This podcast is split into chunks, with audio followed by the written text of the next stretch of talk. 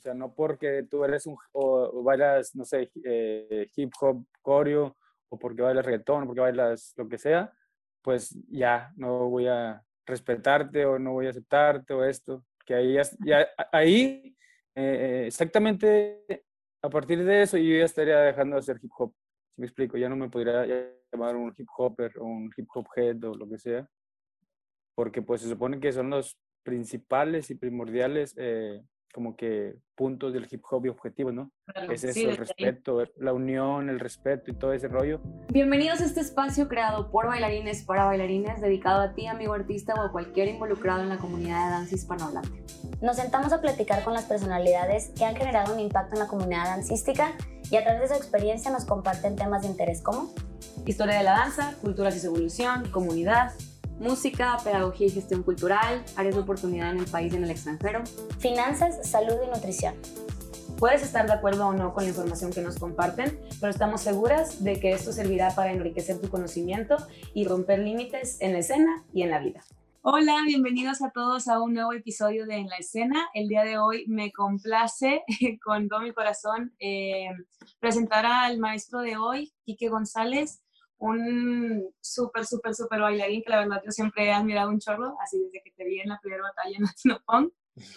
Eh, bueno, con más de 20 años en la danza del hip hop y en la cultura en general de, pues, de toda esta, de este mundo, este, fundador de Gravedad Cero, tallerista, expositor, jurado, maestro, bailarín, freestyler, en muchísimos eventos, eh, súper padre, ya cuatro años consecutivos, ¿verdad? En los top 16 de Red Bull. Así es, del Red Bull Easy One. Gracias a Dios. Sí, bien chido. Este, y pues bueno, entre muchísimas más este, batallas ganadoras y con muy buen papel. Muchísimas gracias, Kike, por acompañarnos el día de hoy. Estamos muy contentas y muy agradecidas de que estés con nosotros. Al contrario, al contrario, muchas gracias por tomarme en cuenta y pues por, por, por la invitación. Aquí estamos. Sí, ya ocupamos un poco de, de B-Boy en nuestro repertorio. Oye, eh, bueno, la primera pregunta que me gustaría hacerte es, wow, se me eh, es cómo, cómo y cuándo es que tú empezaste a adoptar como toda esta cultura del hip hop en tu vida diaria, en tu día a día. Pues, eh, mira, yo empecé en esto a los 13 años, alrededor de 13 años. Estaba en sexto de primaria y ahí fue donde, donde inicié donde inicié como que, pues primero a ver, ¿no? Obviamente. En lo, lo, lo, poquito que estaba en televisión en ese tiempo, de los poquitos videos que había de música donde de repente salía gente bailando y eso, ahí fue donde yo empecé a ver. Y después, pues aquí en, en ahora sí que en mi barrio, en mi barrio, cuando era la época, prácticamente yo siempre eh, comparo eh, la escena de aquí, eh, de México, muy parecida a la del Bronx, porque Aquí también antes era muy parecido, ves que cuando inició esto, que estaba lo, el pandillerismo en su apogeo, donde lo cool acá en los barrios era ser eh, de una pandilla y esto, y de ahí es cuando empezó a como que, empecé a, empaparme y involucrarme en todo esto, en todo lo de hip hop. Eh, estaba en una pandilla acá en mi barrio y pues ahí no faltaba el chico que ya hacía, ya cantaba rap, que ya rapeaba en ese tiempo, que le llaman rapear, cuando hacía sus pasos old school acá de, baile arriba. Y, y, así fue cuando, así fue como empecé, empecé a involucrarme y a ver y enamorarme de esto. O sea, no empezaste tanto como en la danza, sino en otros aspectos de, de la cultura. Sí, exactamente. Sí, sí, sí. No fue en, bueno, sí, sí, sí empecé en la danza, vaya. Pero a lo que me refiero es que pues no era la danza en, sí como es, ¿no? Era algo. Ah, lo poquito que nos llegaba de información a cómo lo adaptábamos aquí, fue lo primero que empecé a checar. Que, pues antes no sabíamos que podíamos hacer cosas en el piso, era más como que bailar arriba, bailar rap y eso. Y así fue como, como, como inicié en este rollo yo. Qué padre. ¿Y cómo, o sea, cómo comparas, por ejemplo, ahorita me estabas diciendo que era muy similar a cómo empezó en The Bronx, pero ¿cómo, cómo fue que es, que todo esto empezó a llegar aquí a, a México, bueno, es como tú lo viviste, eh, y también adaptado al, al, ambiente y a las condiciones, eh, pues sí, que teníamos externas aquí, o sea, porque sé que obviamente sí había mexicanos y latinos en, en, en la escena donde inició, pero pues tal vez no con el mismo ambiente que tenían aquí, ¿no? Con el mismo contexto. Pues eh, es que había en ese tiempo, mira, fíjate, aquí en Monterrey hay gente que hacía break, que hacía graffiti o que hacía otras cosas desde el 87, 80 y así, o sea, súper, casi, casi cuando recién empezaba en, en, Nueva York, ¿no? En Ciudad de México también, en Ciudad de México también, pues allá hay grupos que, uy, del 86 y 84, así, los recas y otras agrupaciones de, de gente que hacía esto, que ya hacía hip hop hace mucho tiempo. Pero igual nos llegaba información corta, ¿sí me explico? Gente que, que, tenía facilidad de viajar al extranjero o así, pues traía un poquito de información y ya pues aquí empezaba la gente a agarrarla y adaptar eh, esos, esos estilos, esas formas de, no sé, de vestir, de bailar, de hablar, de actuar, de esto, de expresar. Y así fue. Eh, fíjate que la, te digo, yo siempre lo comparo, con, aquí también eh, como que fue la misma, la, misma idea que como surgió en Nueva York en esas décadas. O sea, aquí también había conflictos, eh, había, te digo, mucho, mucho pandillerismo, mucha violencia, mucho de todo. Y pues yo creo que también aquí eh, la cultura en general de hip hop en México también llegó como que a salvar a tantos jóvenes de, pues de, evitar que se fueran por otros lados, ¿verdad? Sí. Si tuvieras que como resumir toda la cultura en una palabra o una oración, ¿cómo, cómo lo resumirías?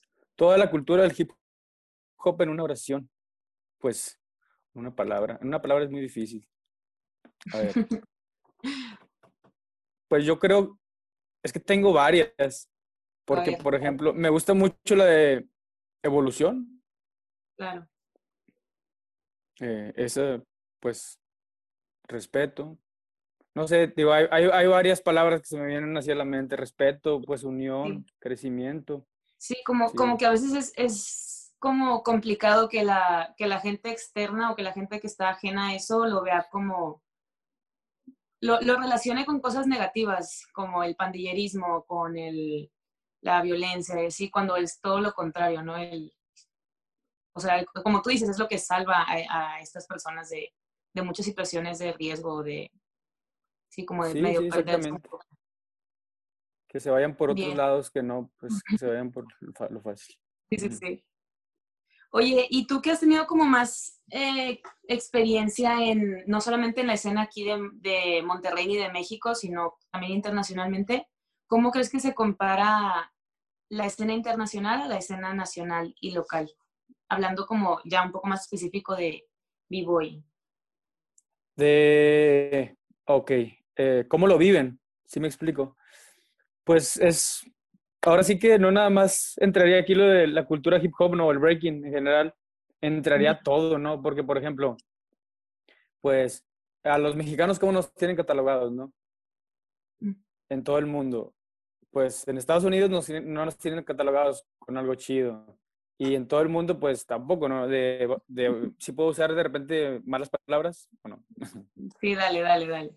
Bueno, o sea, bueno, nos tienen catalogados, bueno, voy a, tratar de evitarlos. Eh, nos tienen catalogados como, pues como que somos vale, vale madre, como que somos así aventados, atrabancados, eh, no sé. Y digo, no es nada malo, si lo llevamos eh, por, por, otro lado, pero ya hablando en cuestión de, de, esto, que se ocupa mucho, pues mucho sacrificio, mucha disciplina, mucha entrega, mucha dedicación y todo eso, pues ahí yo creo que es una ventajita que sí nos llevan en, en Europa, en Estados Unidos, ¿no? Que la gente ya, pues, toma esto más en serio, más profesional, eh, eh muchísimo en su formación, en el breaking y eso, eh, desde cuidarse, desde su alimentación, desde su manera de entrenar, todo ese, todo ese rollo. Son detallitos que la verdad sí nos llevan ventaja, porque por ejemplo he estado entrenando con gente, ahora que fui a la India, estuve entrenando con, con chicos de allá de la India y me sorprendió demasiado porque fíjate, allá son, pues prácticamente son más, o sea, son, ahí la economía está peor, ¿no? Que en México. O sea, llegué a entrenar a una estación de, de, un metro allá con un grupo de Vivo y Tornado, le mando un saludo si llega a ver esto. Estuve entrenando Y llega, eh, llegué y todos los chicos estaban así, bien formaditos, haciendo su calentamiento bien chido. Tenían a, un lado todas sus, ni siquiera tenían tenis, tenían eh, andalias, chanclas así. O sea, andaban todos en chanclas literal y todas sus chanclas así bien acomodaditas en la orilla. Y todos entre, descalzos entrenando. Y pues se veían humildes, la neta, humildes. Y el lugar no estaba, el lugar no estaba en, los mejores, en las mejores condiciones que digamos para entrenar, pero aún así o sea, todo el tiempo los vi a los chavos bien, bien enfocados en su entrenamiento, eh, bien enfocados en su estiramiento, todo ese rollo. Y eso fue algo que me, me, dejó así como que, o sea, la neta, que no, a veces que, que la gente no, de aquí no tengamos las oportunidades o las facilidades para tener cosas, no quiere decir que no seamos disciplinados y profesionales en esto, ¿sí me explico? O sea, Eso, eso, eso, no, tú, tú, puedes ser el, el, bailarín más humilde o más de más escasos recursos del mundo, pero puedes aún así ser una persona disciplinada y entregada, ¿no? Comprometida con eso. Claro, sí, no tendría nada que ver. Y esa es, un, es, un, es, una, es una diferencia que yo noté mucho, ¿sí me explico? Y pues los europeos, pues tú has de saber, ¿no? También, o sea, los europeos toman el breaking, todo este rollo también súper profesional y, desde que van iniciando, fíjate, no esperan a tener 10 años, 15 años, 20 años en esto para saber, porque yo sí, ahora, ah, antes había excusas, ¿sí me explico? Antes había un poco de excusas porque tú decías, pues yo no, no tengo información, no sé cómo funciona esto, no sé qué ocupo cuidarme el cuerpo, no sé qué ocupo estirar, no sé qué ocupo invertir en esto, en otro, en otro. Pero ahorita ya todo el mundo, o sea, ahorita cualquier persona, por más eh, eh, nueva que sea en, el breaking eh, en sí, o sea, ya todo el mundo tiene la información, si me explico, ya hay maestros por todos lados, ya todos los estudios tienen breaking, ya internet está atascado de breaking, y, o sea, ya tienes todo, todo para ser una persona profesional desde el día uno que inicias en esto. O sea, que ya no hay excusas. Sí, wow, qué fuerte. Y, por ejemplo, ya hablando un poco más de la escena de aquí, ¿qué crees que es el obstáculo que creen que... Wow, no, o sea, los obstáculos a los que crees que se enfrenta la comunidad de breakdance en México. En México, fíjate, el obstáculo número uno, el obstáculo número uno y el más importante, el más grave, eh, es el que tienen en su cabeza. Porque hay un obstáculo que, que, mucha gente que yo he conocido, o sea, que tienen ese obstáculo y que está bien cañón que lo superen, te lo juro, y que, y que lo vencen ese obstáculo porque es un obstáculo mental que ellos se ponen en su mente solos, de no creer en ellos mismos de no, de no pensar que lo pueden lograr, ¿sí me explico? Ese es el, el obstáculo más, más grave, ¿sí me explico? Ya después de ese, pues vienen otros pequeños obstáculos, que ya entre eh, lo de la economía, lo del apoyo del gobierno, que eso es clásica, que todo el mundo se queja de eso, y las oportunidades y todo ese rollo, ¿sí me explico? Pero esas son cosas que con esfuerzo y con dedicación y con profesionalismo se puede lograr, la verdad, te lo juro. Te lo digo por experiencia propia. Eh, pero yo creo que el obstáculo más fuerte es el que uno a veces se pone en, la cabeza, neta. Porque en remoto que he ido aquí, he visto gente con tanto talento que digo, wow, o sea, este, este chavo no tiene que estar aquí, este tiene que estar representando en todo el mundo. ¿Y tú cómo pues, le has...? Eh, sí, sí, sí, entiendo. Pero ¿cómo, ¿tú cómo le has hecho para um, sobrepasar ese obstáculo? y seguir como entrenándote y seguir encontrando esa como raíz? Pues es que, fíjate que no recuerdo cuándo fue la, primera vez que, que, estuve así tan, de que, tan, tan motivado así, pero todo fue poco a poco, fíjate, como que todo se fue dando. Poquito a poquito me fui motivando, yo creo que yo solo. O sea, gané aquí en mi zona, te digo, me, motivó y yo quería más. luego después em, empecé a ganar en mi, en mi ciudad y eso me motivó más. Y luego empecé a ganar en mi país y luego eso me motivó más y ahora quiero ganar en todo el mundo. Y por eso, y, eso es lo que me motiva ahorita, ¿sí me explico? Porque eh, eh, hace, cuando, eh, cuando, estuve en India, tuve una reflexión bien loca estando ahí en, en, en, mi, en mi, habitación y, recordé cuando empecé a bailar, cuando yo tenía 13 años, 14 años que empezaba a bailar y tuve un pensamiento así muy loco viendo todo el paisaje de India y dije, wow, o sea, me acuerdo cuando estaba en mi salón, ahí tonteando, sonceando, y, y ahorita en dónde estoy. ¿Sí me explico? Y esas son cosas, y esas son cosas que me retroalimentan y me motivan a seguir más, porque por lo normal a veces aquí muchos vivos, eh, eh, no sé, ganan un evento eh, internacional, salen a representar un evento X y, y, ya, ya regresan y ya, ya, ya estoy bien, ya puedo morir tranquilo, ya pasó, pero yo no, yo al contrario, o sea, yo, yo quiero ir a hacer todavía más, quiero demostrar más, que puedo todavía ah, dar más, ¿sí me explico? Y así, poquito a poquito, así, así me, me, motivo yo solo, ¿sí me explico? Me, me, retroalimento con cada, con cada lugar que voy, cada persona que conozco, cada lugar, cada ciudad que conozco. Todo eso me motiva muchísimo a seguir en esto, de verdad. ¿Cuánto tiempo estuviste en India? Como 10 días, más o menos. 10 días. Oh, qué padre. Sí. ¿Había una batalla o eran como para aprender? Sí, fue, no, fue el, el, el internacional de Red Bull. la final. Qué chido. Wow, ¿qué, ¿qué, qué, aprendiste y qué viste? No, pues súper, súper, súper chida la experiencia, fíjate.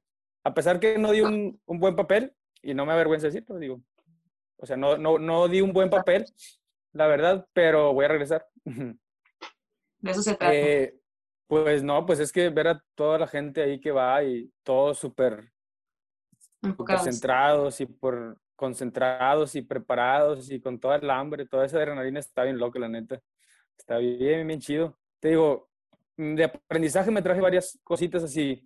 A mucha gente ya la conocía, pero ese, esa anécdota que te conté de, lo de los chicos que estaban ahí en, el, en el, metro, eso me quedó muy, muy, muy, muy, muy, muy grabado, si me explico.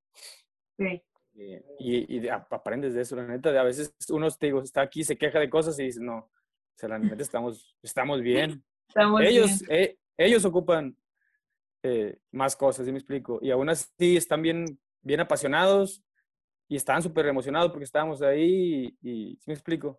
O sea, gente humilde y con mucho talento, la neta, mucho, mucho talento, chavitos, eran un chorro, la mayoría eran chavitos, pero todos bien, bien focus, sí el, el, llevar el bailarín no nada más al la parte de la batalla, sino al, al, estilo de vida, ¿no? Creo que es lo que nos falta un poquito acá, o sea, el, el vivir también la cultura en lo que tú eres como persona y eso se va a reflejar, se, va a terminar reflejando en, al momento de que tú pases ¿no? al cipher. Pues sí, claro, sí, es exactamente, o sea, prácticamente no ser, no fingir nada, nunca. Siempre le digo, a, a cuando he dado talleres o así, cursos o workshops, a gente siempre les digo que, que no, no intenten ser nadie más que ellos mismos. O sea, que se encuentren ellos mismos en la danza. para muchos es fácil, para muchos van a tardar más, pero todos lo, lo, logran. O sea, encontrarte en, en, el break, ahora sí, encontrar tu esencia, tu personalidad, proyectarte tal cual eres a través del baile, del break. Eso es lo mejor. O sea, eso es lo que los va a llevar a, hacer y deshacer por el mundo. ¿Tú podrías decir que ya lo encontraste? Uh, más o menos, ni crees. Eh, según, según yo sí, pero pues tú sabes que el maestro de la vida siempre nos, o sea, a lo mejor uno piensa que ya, que ya, pero la vida teacher se encarga de decirnos, eh, no, todavía no, todavía te falta un poquito. De confirmarte. Sí, exactamente. Eh, pero sí, te digo, día a día que entreno y que doy clase y que esto y que el otro, trato de seguir y de seguir y de ser auténtico y de ser eh, natural y, y, eso. Porque sé que, o sea, para mí el punto ya para un vivo es cuando es auténtico, ¿no? Es único. Al, al momento de, o sea, tú, sé que tú estás muy inmerso también en, no nada más en tú presentar tu, tu, tu baile o tu danza, sino en la generación que viene, ¿no? ¿Cómo, ¿Cómo ves la generación que está como apenas naciendo y qué como consejos les podrías dar como alguien que ya tiene un poco más de expertise en esto? Pues, ¿cómo veo, cómo veo la generación? Muy bien, la verdad. Veo la generación muy chido viene muy bien. Igual que todo, ¿no? Igual que todo, hay gente que, que no se va a quedar en esto, hay gente que sí se va a quedar, hay gente que depende de nosotros si se queda o no. Me explico? Entonces ahí ya el trabajo de los maestros, de la gente que ya tenemos un ratito en esto, o sea, tenemos trabajo para, para encaminar a las nuevas generaciones, eh, pues para que lo hagan bien, ¿no? Para que, para que sean personas eh, maduras en esto, en el breaking, en el hip hop. Y lo que les puedo aconsejar, pues es nada más que, pues que no se desesperen, que, eh, que le metan mucha, que lo hagan con pasión, que lo hagan con amor, porque si, si, no, si, no, si no hay eso, pues no, si me explico. Aunque tengas tu talento, o dones o las cualidades, si no tienes pasión o amor por esto, pues de nada va a servir. Y también, pues para la gente que tiene mucho talento, por más talento que tengas, si no lo trabajas, si no tienes disciplina, si no eres constante, pues el talento se te va a ir tarde, tarde, que temprano. Y ahí es el dicho, ¿no? Que la, la inteligencia tarde o temprano va a vencer claro. Eh, el talento o algo así. o al revés, ¿no? Increíble. algo así. Sí, y, algo así, algo así. Y, y la verdad, o sea, yo no conozco tanto, no estoy tan inmersa en, en esa comunidad como de los B-Boys, pero sí escucho mucho que tienen esta fama eh, de, de, que no, no entrenan tanto. Pero no sé si sea como también parte de, de, de, esta como cierta rivalidad que hay también entre los freestylers y los, y, los como bailarines de rutina, em, que ven el entrenamiento un poco distinto, ¿no? Como entre los...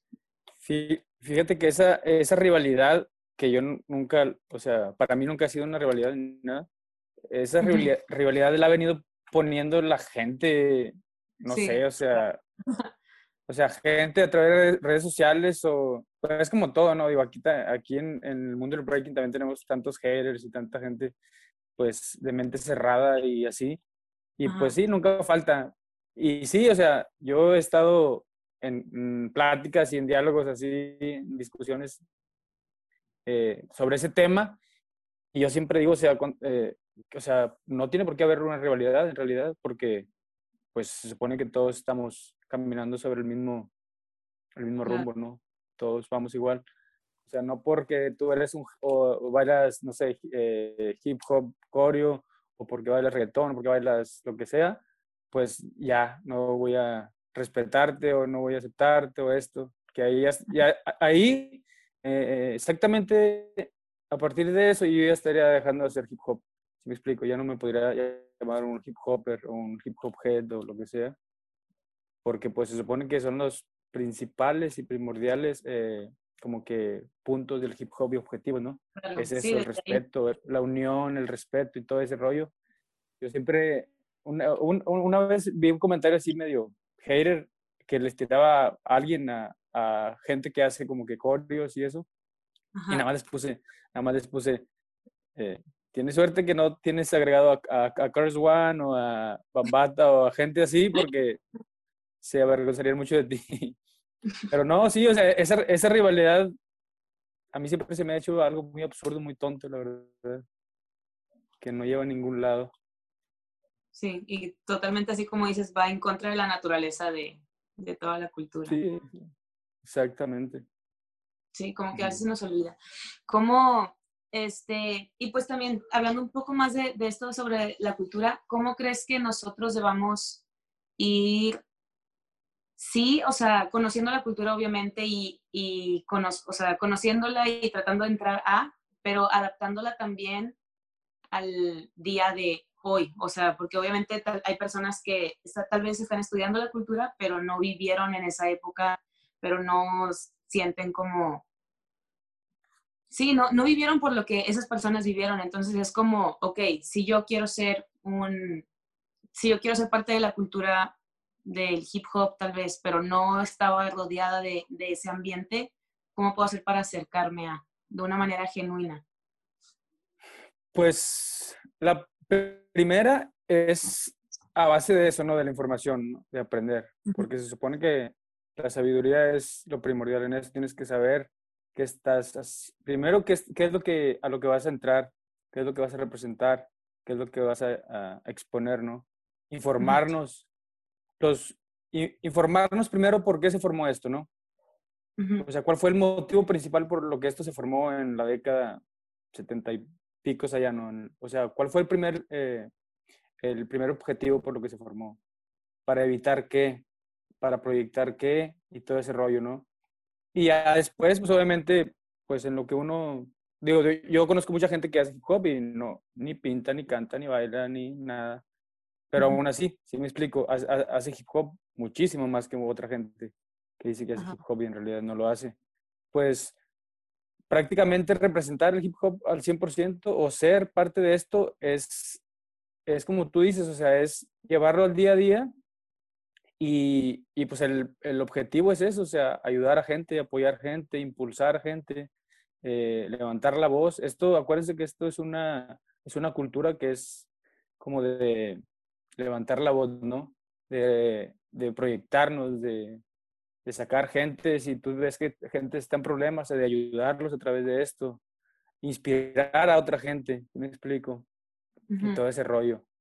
Informarnos es, es, es, es la, eh, el, el, primer, el primer paso para ser parte de esto, informarnos, porque no puedes, es como si yo quisiera ser de una religión y ya hago las cosas que hacen en la religión, pero no sé por qué se formó esa religión, ni hacia dónde va encaminada, ni, si me explico?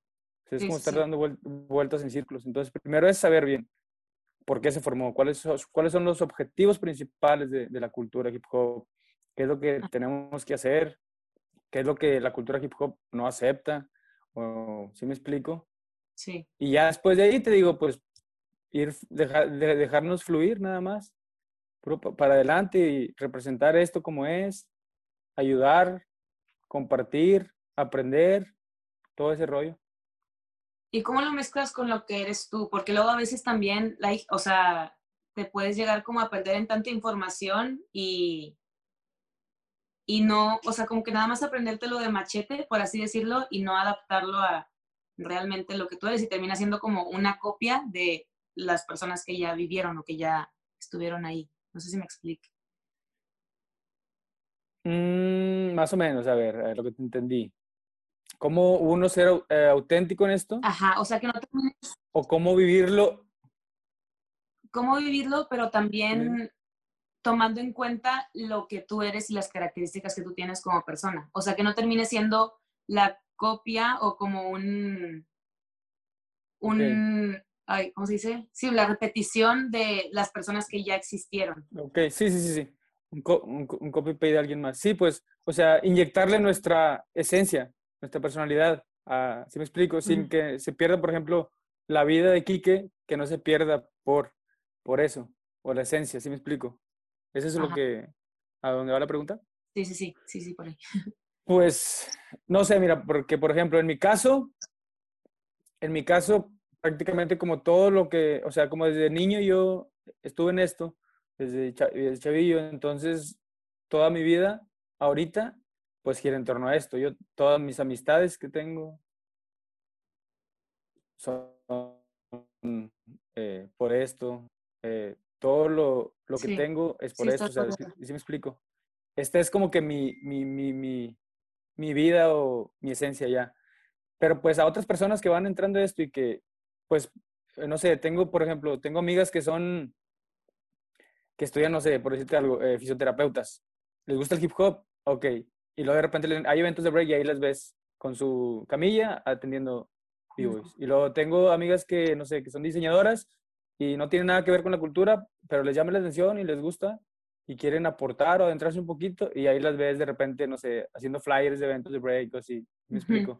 Pues es nada más cuestión como que la profesión que cada uno tenga o, la manera de vivir o, la vida, pues si, si, quieres adentrarte y te gusta este rollo, pues es nada más a un, un, pequeño granito de arena, un aporte ligero. O sea, no tienes que totalmente cambiar tu vida a, la cultura hip hop.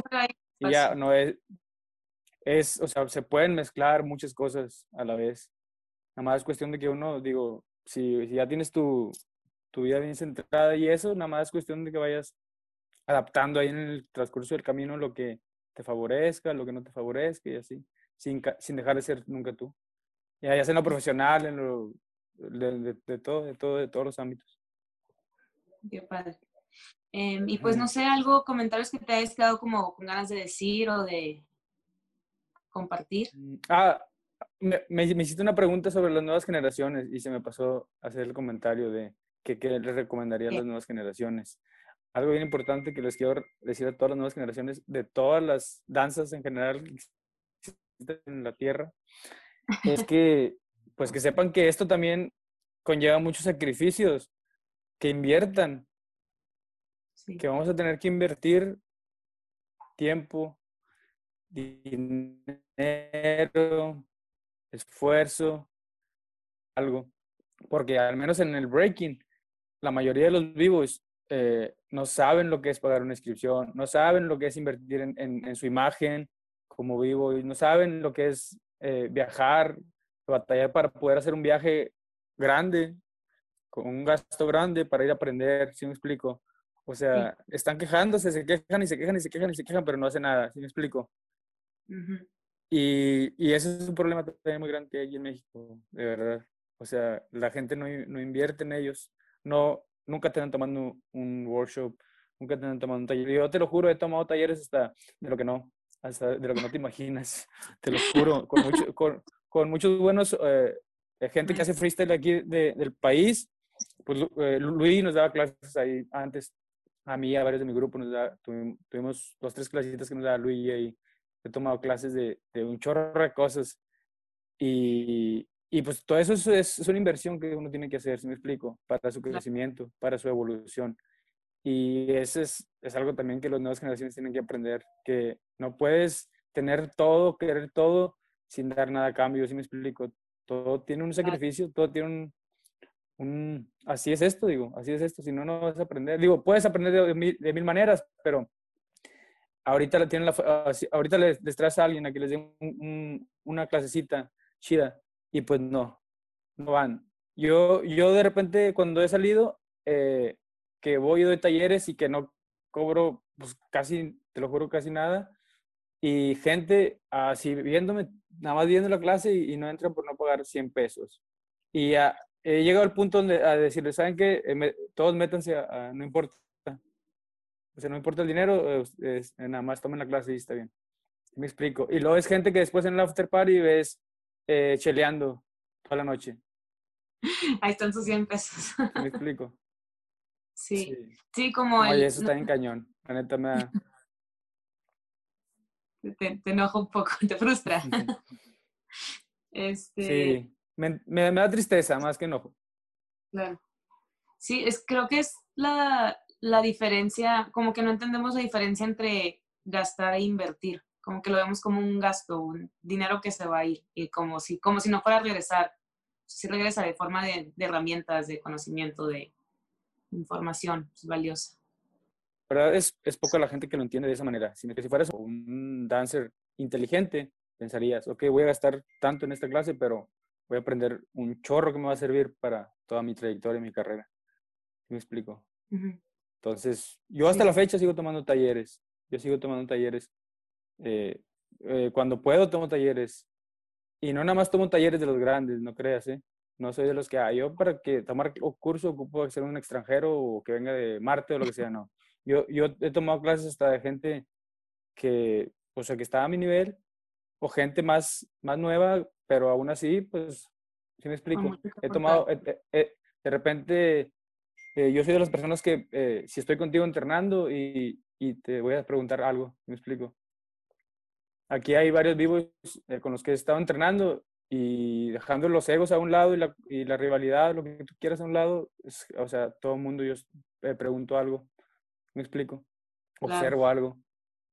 Y eso, eso es bien importante, nunca cerrarte de la mente, cuestión de aprender, nunca dejar de aprender. Nunca, nunca, nunca, nunca, nunca, nunca. Es un secreto. Sí. Pues sí. Sí, Quique. Eh, pues muchas gracias. No sé, ahorita estás dando clases. ¿Cómo la gente se puede contactar contigo? Ahorita es, en el centro de Monterrey tengo un pequeño estudio. Eh, bienvenidos el, día que gusten. Eh, ahí doy clases, de hecho doy clases hoy, pero más tarde. Doy clases a, a, niños de breaking Doy clases a jóvenes, a, chavos grandes ya, adultos, eh, de breaking y otro amigo, otro amigo de mi crew da, de coreografías, hip hop dance, todo ese rollo. Y sí, ahí estamos en el centro, en MM de Llano y Juan Álvarez, ahí estamos para cuando gusten. Ahí tratamos, y ahí, ahí, tratamos de aportar nuestro granito de arena en esto y pues de impulsar, ¿no? A los chavos y a los niños. Sí. Pues sí, muchas gracias, Kike. En verdad estamos muy felices de que hayas compartido con nosotros. Eh, gracias también a los que nos están escuchando. Y pues nada, ya saben, suscríbanse a todas las redes, eh, YouTube de Hill Society MX, Spotify de Hill Society, Instagram de Hill Society también. Eh, aquí estamos en contacto y nos vemos en el siguiente episodio. Muchas gracias, Kike. Gracias a ustedes, un saludo, muchas bendiciones, cuídense mucho.